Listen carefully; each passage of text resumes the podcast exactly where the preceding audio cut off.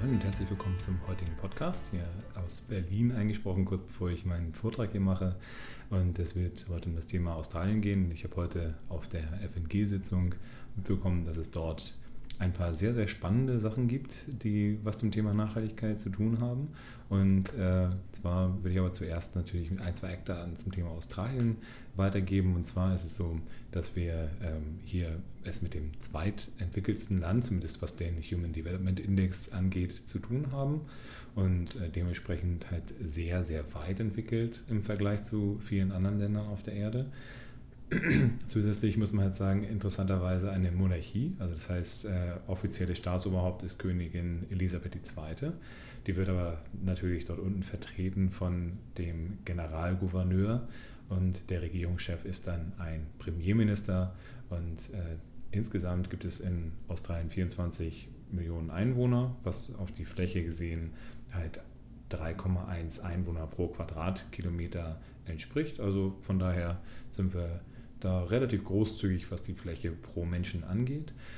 Zusätzlich ist es so, dass äh, Australien auf den ersten Blick natürlich ein relativ unnachhaltiges Land zu sein scheint, denn viele der äh, Einnahmequellen sind eher schwierig. Zum einen gibt es dann Dinge, die was mit äh, Tabak zu tun haben, Dinge, die was mit Glücksspiel, mit Rohstoffen zu tun haben. Und der Anteil der Unternehmen ist im Vergleich zum Dow Jones oder dem MSCI ungefähr doppelt so hoch. Das heißt, äh, viele, viele Positionen, die groß sind im äh, ASX, also im äh, quasi vergleichbaren australischen DAX, wenn man so will, sind dementsprechend eher unnachhaltig.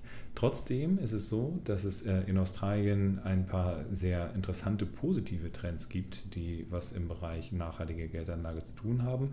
Zum Ersten ist es so, dass Australien ein, ähm, ja, ein Weg in Richtung ähm, ja, der etwas CO2-unlastigeren äh, Entwicklung gemacht hat. Und zwar ist es so, dass es dort eine CO2-Steuer gibt, die eingeführt worden ist, was dann sogar dazu geführt hat, dass eben ein Braunkohlekraftwerk dort stillgelegt werden musste, weil hier wurden jetzt nämlich äh, Folgekosten wie zum Beispiel Versauerung der Meere oder die globale Erwärmung in den Marktpreis eingepreist worden sind. Das heißt, die unnachhaltigeren, also die CO2-lastigeren Stromerzeuger werden teurer und die, die langfristig gesehen weniger Kosten erzeugen, werden günstiger.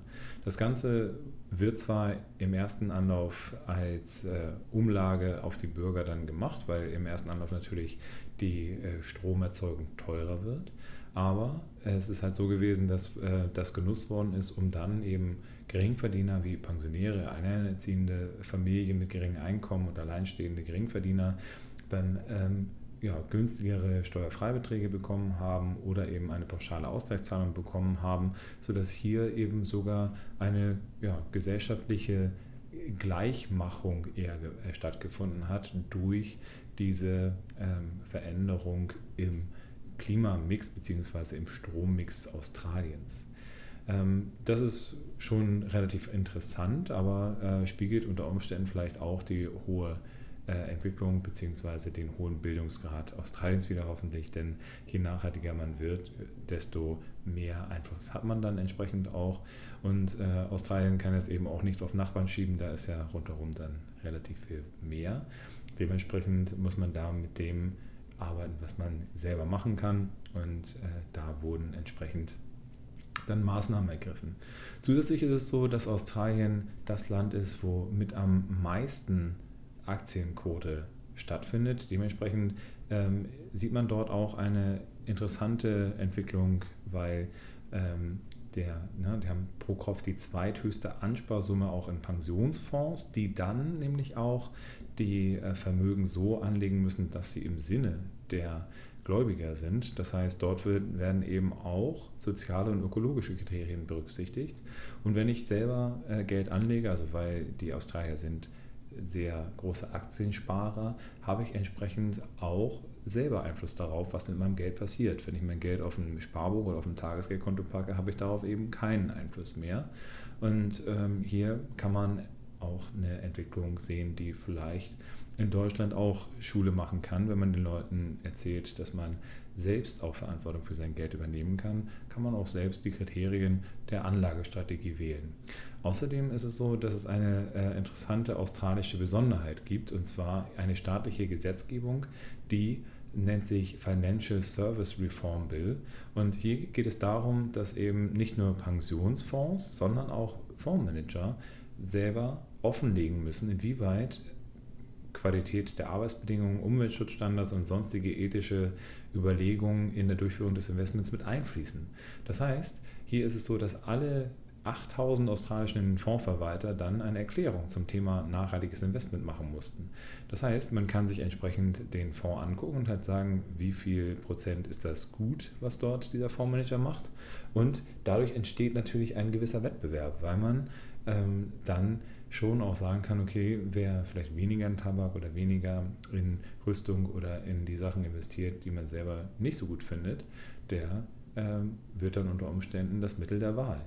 Na, das heißt, ähm, die 52% Aktionäre, ähm, die es in Australien gibt, haben entsprechend dann auch eine gewisse Marktpositionierung und können dementsprechend einen äh, ethischen Standard erhöhen. Das heißt, in Australien gibt es dann das äh, das geflügelte Wort to help build a better society for all, also für alle eine bessere ähm, Gesellschaft zu erschaffen. Und das funktioniert durch Geld natürlich deutlich besser, als wenn ich eben sage, ich muss das Ganze eben unter Umständen durch meine eigenen Hände Arbeit machen und so weiter und so fort. Und hier hat man also einen Hebel gefunden, wie man es hinbekommen kann, dass man durch clevere staatliche Standards eine vernünftige Art und Weise gefunden hat, wie man die Finanzdienstleistungsbranche zu einer transparenten Branche gemacht hat, die dann so transparent ist, dass dann die Geldanleger auch selber entscheiden können, wohin wandert mein Geld. Also von daher hat äh, Australien dann nochmal einen Schritt oben drauf gelegt. Äh, Hashtag befrei dein Geld wäre dort unter Umständen nicht mehr notwendig, weil dort die Fondsmanager sowieso schon eine klare Offenlegung dann machen mussten. Von daher Australien ein schönes Vorbild, wie man eine Regulierung machen kann, die die Geldanlage auch nachhaltiger machen kann.